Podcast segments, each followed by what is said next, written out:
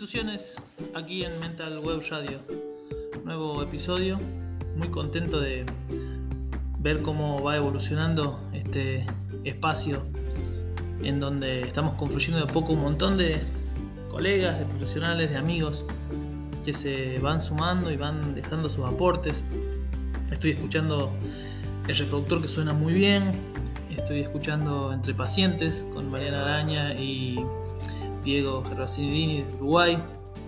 Escucho Realidades Vulneradas de Gustavo Paretti, me encantó el, segundo episodio, los dos en realidad, pero este, particularmente me llamó mucha atención el, el segundo.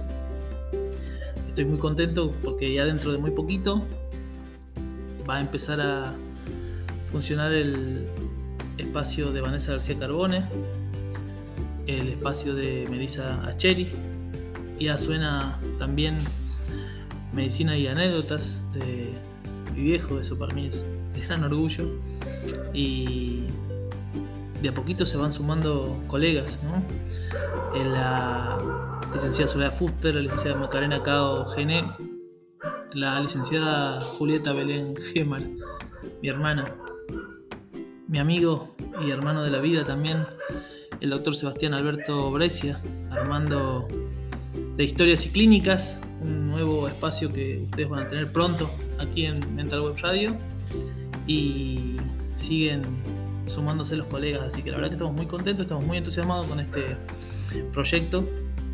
Creemos que es el comienzo apenas de algo muy, muy fuerte, no solo para nosotros, sino para todos los que se quieran sumar. Sepan ustedes que el espacio está abierto para todos. Mental Web es un es una página de internet que tiene comunicación en salud mental de profesionales para profesionales y también para personas que estén interesadas en el tema. Es un espacio multidisciplinario en donde tenemos artículos escritos, en donde tenemos un canal propio, en donde vamos a hacer los streaming en vivo y en donde con la suscripción gratuita pueden escuchar Mental Web Radio, la primera y única radio en Argentina y me permito decir en Latinoamérica dedicada exclusivamente a la salud mental. Como suena muy fuerte, nosotros estuvimos presentando a la radio en Príncipe del Manicomio con los distintos eh, conductores o colegas en realidad de, la radio. El lunes pasado estuvimos con Gustavo Paretti, ustedes pueden buscarlo en nuestras redes sociales, está en las redes sociales de, la Sociedad Argentina de Trastorno de Personalidad y Psicopatías, en Facebook, arroba trastorno de personalidad.psicopatías. Este, en la misma página de la SATPE, que es una entidad que ustedes saben que nos avala científicamente, www.satprg.com y en sus redes, ¿no? SATPE Difusión, SATP Difusión en Twitter. También tenemos los espacios de príncipes que se van subiendo en las redes de Trema Salud Mental y Neurociencias, Trema Generación de Contenidos, Trema que se hace cargo también de Mental Web y de Mental Web Radio, claramente arroba trema sm y también en Facebook arroba trema sm. Pero nuestras vías específicas de comunicación son nuestras propias redes, las redes de Mental Web, que estamos en LinkedIn como mentalweb.net y en Twitter, por ahora vamos a esas dos, de a poquito vamos a ir abriendo más redes e incluso redes individuales con cada espacio. En Twitter estamos como Mental Web OK. Los invitamos a seguirnos desde ahí porque desde ahí van a tener todas las novedades, los programas los espacios que se van sumando y las personas y también las instituciones que lo van haciendo, que nos van a hacer, nos van a permitir crecer y seguir compartiendo con ustedes de una manera, como ustedes ya saben, multidisciplinaria y horizontal, las distintas visiones integrales para poder realizar un abordaje y un análisis acerca de, un sujeto o de una circunstancia, de una cultura, en un lugar, en un tiempo determinado, con mayor acercamiento y claridad posible, siempre decimos en términos de utopía, ¿no? Como decía Galeano, utopía está en el horizonte, camino tres pasos se aleja seis, camino seis se aleja diez o algo así, no recuerdo exactamente cómo era, pero terminaba diciendo para qué sirve entonces la utopía y bueno, sirve para, para caminar. Bueno, nosotros elegimos caminar de esta manera juntos y estamos muy contentos de que ustedes estén del otro lado también empezando a, mover este nuevo espacio para, para, todos. De nuestra parte, aquí en instituciones, vamos a compartir, como les había dicho en el espacio anterior, todo aquello que nos concierne a partir de lo que nos nuclea y nos representa en términos sociales. Y tenemos tanto para, para debatir, para cuestionar, desde distintos estratos de nuestra sociedad actual que nos vulnerabilizan o no ante distintas circunstancias. ¿no? La política tan candente en este tiempo eleccionario, de elecciones de medio término, en donde nos aburrimos de escuchar los spots publicitarios en la radio, en la televisión. A veces pienso, la pucha, eh, yo que no soy tan eh, grande, pero tampoco soy tan joven, sigo escuchando los mismos eslogan y pienso, o no hemos evolucionado nada, o tenemos las mismas carencias de siempre. Y por eso utilicé el adjetivo aburrido, ¿no? Me aburre muchísimo escuchar los eslogan aún, los que, me, los que me identifican políticamente, en donde no veo, no solo no, no hay propuestas, esto es algo de lo cual carecemos hace muchísimo tiempo, porque además, aunque hubiera propuestas, yo no sé si, si nosotros creeríamos en ellas. A mí no, no me gusta escuchar propuestas que después no se cumplan, parecen promesas incumplidas, eso también es una verdad trillada o una pseudo verdad trillada, no lo sé, como mencionaba al principio, pero por lo menos algo austero, algo más real, algo más cotidiano, algo que nos interpela a nosotros cotidianamente en términos de trabajo, de bienestar, de salud, ¿por qué no? También nuestras instituciones están completamente degradadas, probablemente a expensas de nosotros mismos, no solo las instituciones que nos representan políticamente. Uno no sabe ni siquiera por qué están los que están, ni por qué se pelean o por qué no se pelean. Y tiene cada vez más esa certeza artificial de que todo lo que pasa del otro lado nosotros realmente no lo conocemos. Tan solo conocemos aquello que los medios o ellos mismos quieren que nosotros conozcamos. Todo lo demás aparece en términos de sorpresa y en realidad a esta altura del partido no lo deberían ser tanto.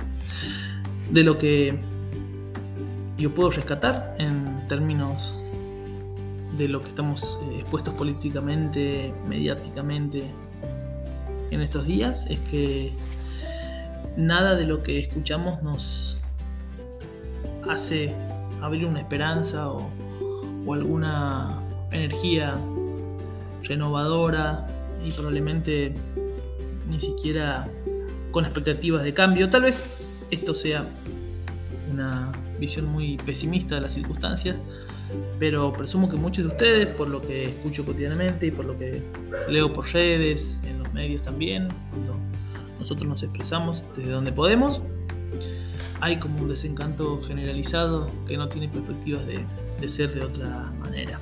Sin embargo, nosotros somos seres políticos constantemente y probablemente en cada toma de decisiones que tengamos seamos también seres políticos. Ojalá que alguna vez tengamos la preponderancia suficiente como para ser agentes transformadores de aquello que, no nos gusta.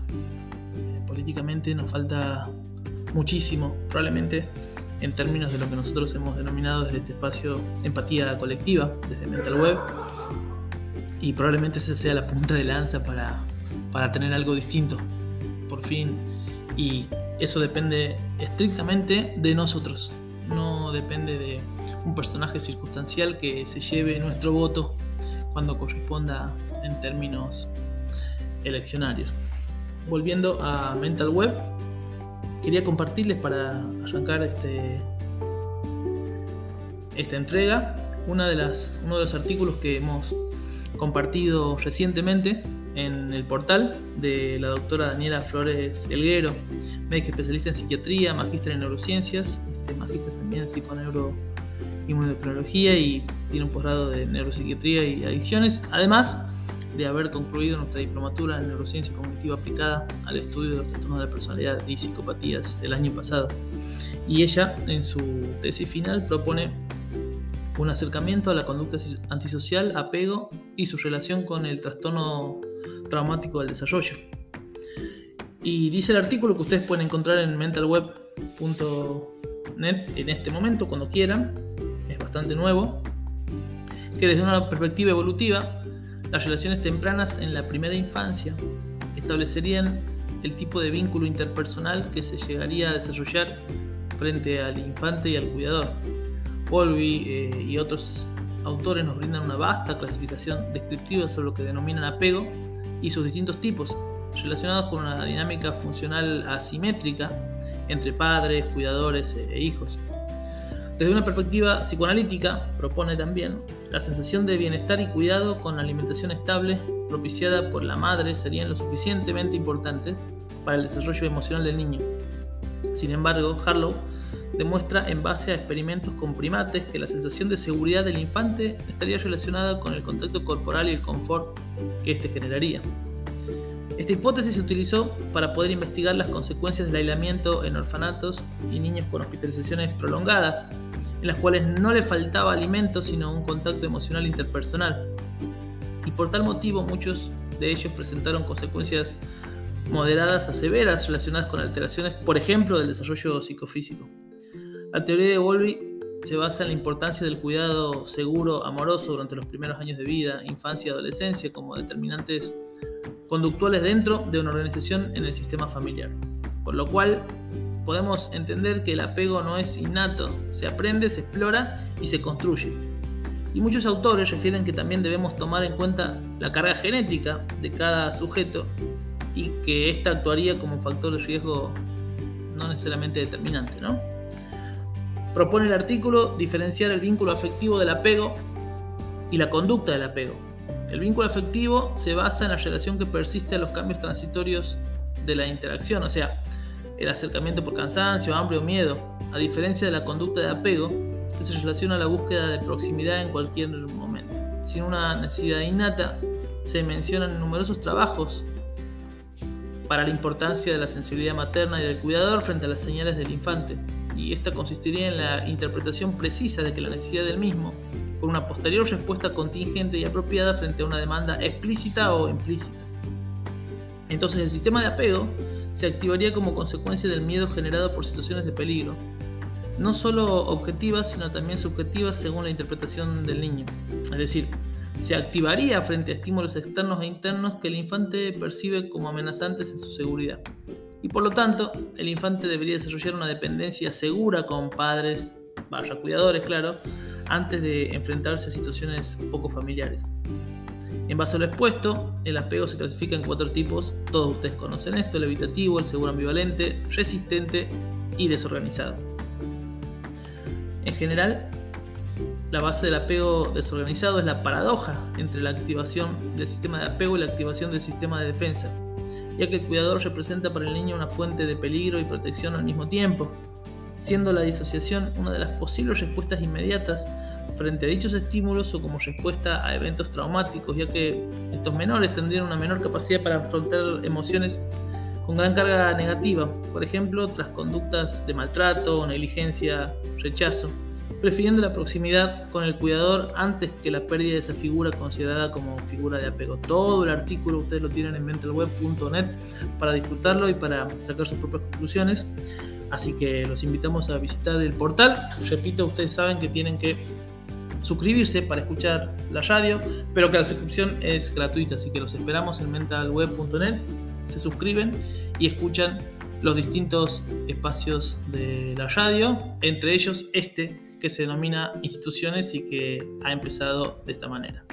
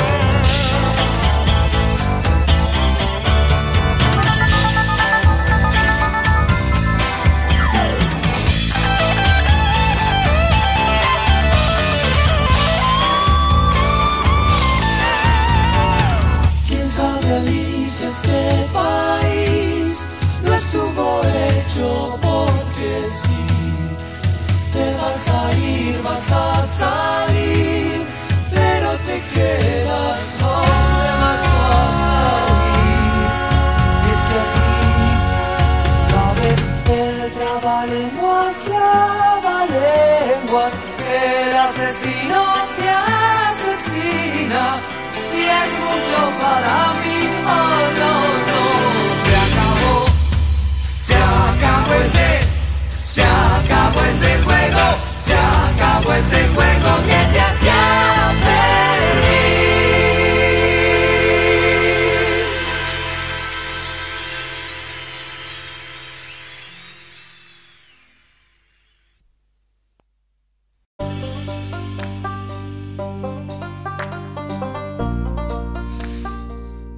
De ethic.es artículo de opinión. ¿Debe ser punible decir lo que uno piensa? El sonado caso de Jane Damore y Google, cuya resolución judicial está aún por concluir, o el de muchos otros, por ejemplo el del editor de poesía Chus Visor, son dos de los ejemplos más del recurrente conflicto entre el cultivo del disenso y la cancelación de opiniones disonantes o polémicas. Este joven, James Damore, informático que en, mil- eh, perdón, en 2017 escandalizó al medio por un comentario a propósito de un programa de diversidad que ultimaba a la empresa donde trabajaba Google para aumentar la presencia de mujeres tanto en plantilla como en puestos directivos.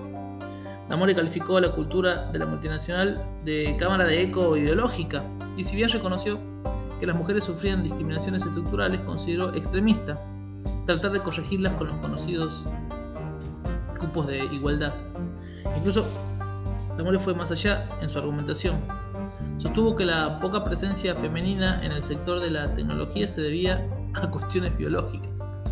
El informático mantuvo en un manifiesto esa idea, argumentando que las mujeres sistematizan menos y son más gregarias que asertivas, por lo que resulta más complicado dirigir en equipos en comparación con los hombres. Y pensar que todavía tenemos que leer este tipo de barbaridades. Tras estas declaraciones, y pese a que el informe era de carácter interno, Google despidió a Damore sin contemplaciones, aludiendo a una conducta intolerable, contraria al código ético de la compañía, y a que perpetúa los estereotipos sexistas. Meses después, Damore denunció a Google por discriminar a los hombres blancos. Mientras esperamos una resolución judicial, cabe preguntarse si más allá de los desafortunados de sus opiniones, fue desproporcionada la respuesta de Google al despedirlo. Esta diversidad tan en boga entre las grandes compañías, ¿no implica acaso cultivar o al menos respetar el disenso? Propone este artículo. Y si Google hubiera despedido a uno de sus trabajadores por votar a Trump o por ser admirador de Jin Jong-un o comprar un mail Trump, ¿qué se hace con alguien que está convencido de que la mujer no debiera salir de la cocina? La pucha, todavía tenemos que estar escuchando estas barbaridades se le justicia en la plaza pública, uno va a poder expresarse sin temor a represalias. Lo cierto es que solo el 20% de los puestos técnicos los desempeñan mujeres. Uno de cada cuatro ocupa un puesto de mando y una de cada cinco plazas técnicas como las de programación. O sea, es cierto, una presencia escasa de mujeres en áreas científicas como en las ingenierías. De hecho, ellas representan apenas el 28% del alumnado universitario que estudia carreras este, que aglutinan ciencia, tecnología, ingeniería y matemáticas, según los datos de la Comisión Europea.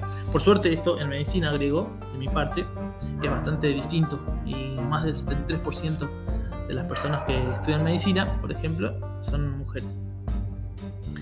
Esto eh, sucede en muchos lugares este, del mundo y no puede explicarse volviendo al artículo por cuestiones biológicas como la barbaridad que acabamos de, acabamos de compartir, ¿no? Eh, hay estudios fiables en lo que demuestran que esto no, no, es, correcto bajo ningún punto de vista, pero este, aunque si fuera así, propone este artículo de Ethic, eh, los factores biológicos todos sabemos que no son irrevocables. O sea, por alguna causa, conozcámosla o no, todavía la sociedad pone en un lugar eh, probablemente hasta invisibilizado esta circunstancia de falta de acceso igualitario y equitativo en una charla entre sexos que ya debería, que es anacrónica que ya debería este, dejarse de lado. ¿no? Me parece increíble que todavía tengamos que estar hablando de esto. Los invito a leer este artículo en nuestras redes, está este, compartido. También tengo un artículo muy interesante, no quiero extenderme en ello, pero quiero mandar un saludo grande a la gente de la sesión de Lupus en, Córdoba, que se mueve un montón. Hace poquito vi un video de, Lupus en que está bastante bueno para, compartir.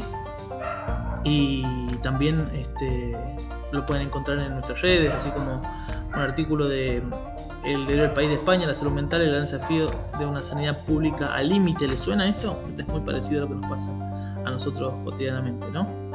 Y bueno, este, otra vez quiero compartirles a ustedes el placer de saber que contamos en Mental Web Radio con Claudia de Alconso, amiga de Daniela Flores Olguero, este, de que compartimos la primera parte del espacio un segmento de su artículo en Mental Web, Julieta Berenjemar, Macarena Caugené, Soledad Fuster, Sebastián Brescia, Walter Inderkuman, que me acompañó tanto, me sigue acompañando hace mucho tiempo y somos compañeros de trabajo de manera horizontal eh, no solo en Príncipe, sino en distintos trabajos, en Trema, cuando hacemos asistencia, estamos trabajando juntos.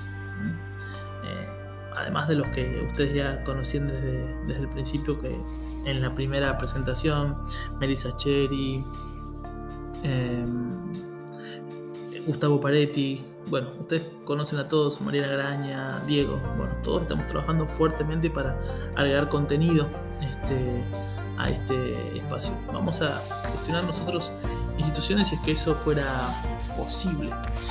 en la entrega pasada hablamos de, la cuestión institucional a nivel de, salud mental con, las discusiones que se siguen dando que lamentablemente se van apagando a la luz de que mediáticamente no hay nada que los, interpele, que tiene que ver con, con la ley de salud mental. Es efímero aquello que persigue un interés que no es el interés real por lo que estamos debatiendo y discutiendo.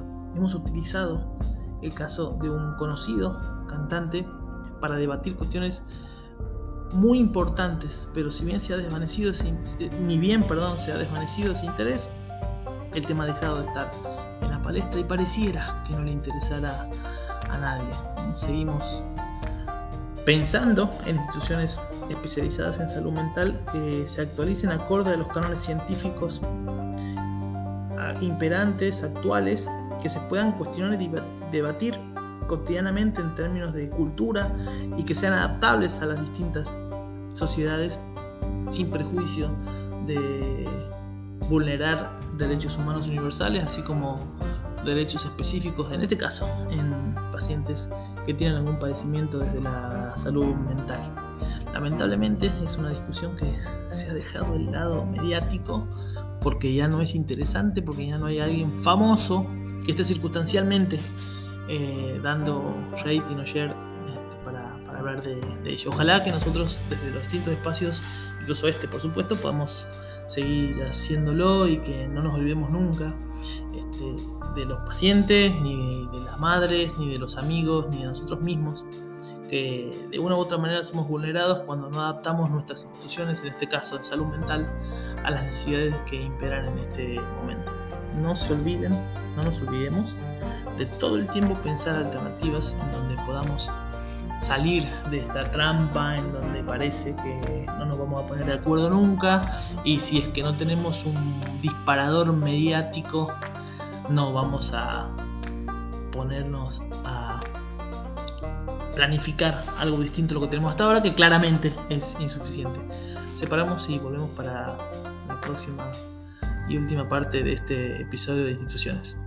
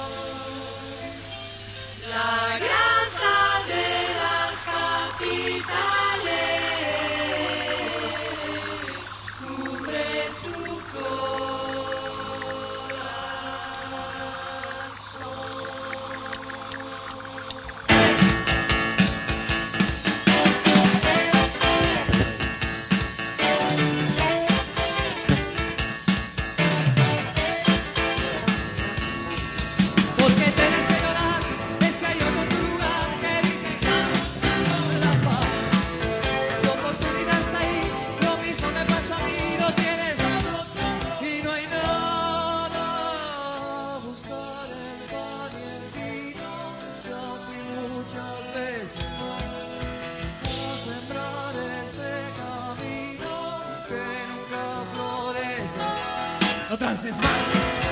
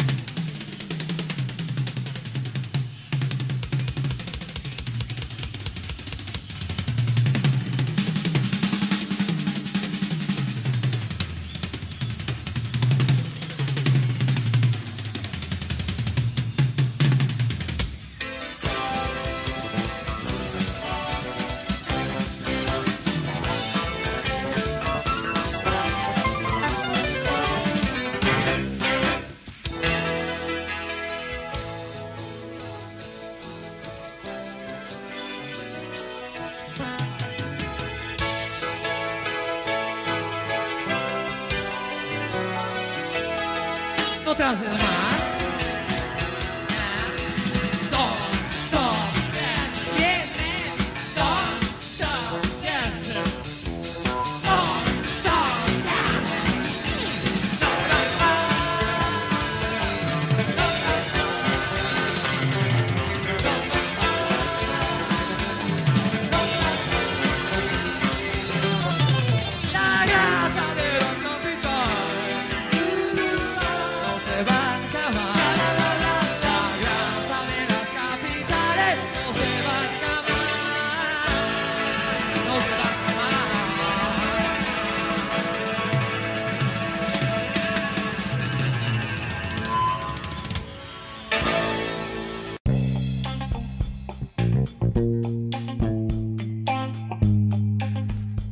Bien, cerramos instituciones. Uy, qué desprolijo que he estado hoy. Muchos temas, política al principio, el artículo de, Daniela, casi descolgado, y después hablando de instituciones, no sin antes hablar de, una, de un artículo de ética. La verdad, muy desprolijo, prometo estar este, mucho más prolijo la próxima vez. Hoy ha sido modo catarsis, me parece, más que nada muchas cosas para decir y muy poco desarrollo. Les pido disculpas, pero no quiero dejar de, cerrar este episodio sin decirles que estamos trabajando fuertemente para el Congreso, para el segundo Congreso Argentino de la Sociedad Argentina de Trastornos de la Personalidad y Psicopatías y quintas jornadas internacionales de neuroética y neuroderecho aplicadas a la salud mental, 29 y 30 de octubre del corriente año, por el modo virtual, dirigido por la gente de streaming hoy, Gustavo que está armando todo, y transmitido por la página de la Sociedad Argentina de Trastornos de la Personalidad y Psicopatías, y probablemente desde mentalweb.net también lo podamos transmitir. Estamos este, valorando esa posibilidad para que todos tengamos la posibilidad de acceder a unas jornadas que van a estar increíbles, con la presencia de Bernadette Tifón de Barcelona, de Luis Javi Bravo desde Nicaragua.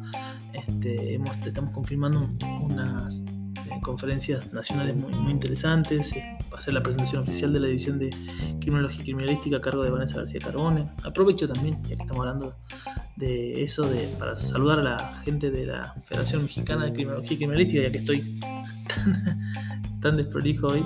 Aprovecho para darle un saludo grande a todos y especialmente a Vladimir Ramírez, que estamos del otro lado, trabajando fuertemente. Próximamente tenemos un par de diplomaturas a la mano. Así que quedan todos invitados para el Congreso.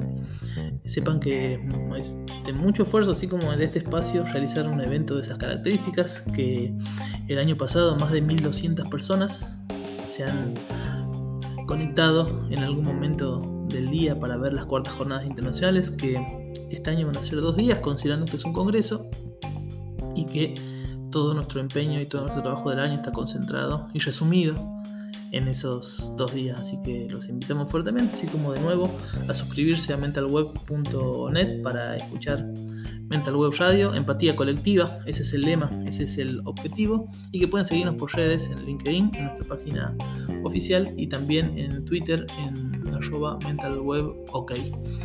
Cierro invitándolos a todo esto y además a formar parte del espacio, a contribuir, a dejar mensajes. Recuerden que nos pueden mandar también eh, mensajes por, por privado al, Twitter y también a nuestro eh, a nuestros canales de correo electrónico. Todo, todo, todo lo pueden encontrar ahí en, en mentalweb.net. Así que los dejo con un poquito de música. Esto ha sido otro espacio de instituciones. Repito, próximamente vamos a tratar de ser un poco más profundo en algunos de los temas y no estar tan dispersos. Creo que quedan estos que hemos tocado hoy como disparadores para ir pensando en una forma de encarar nuestra cotidianidad de una manera un poco más integral y un poco menos reduccionista o cegada en torno a nuestras propias creencias, ideologías, tendencias, impulsos, ¿por qué no? Y también motivaciones. Claro, todo eso implica el vigor vital de, de, todos nosotros en términos de construcción como sujetos y que después todo eso lo vamos a expresar en forma de personalidad. Así que sigan escuchando Mental Web, sigan con los demás programas que están mucho más prolijos por ahora que esta instituciones. va a ser mucho más profundo de aquí en más y esperamos que eso no le moleste a nadie y que por el contrario los invite a confluir en este espacio para debatir y poner en tensión los conceptos que se proponen. Saludos grandes, sigan con la programación de Mental Web, acuérdense, empatía colectiva y nos estamos escuchando en cualquier momento.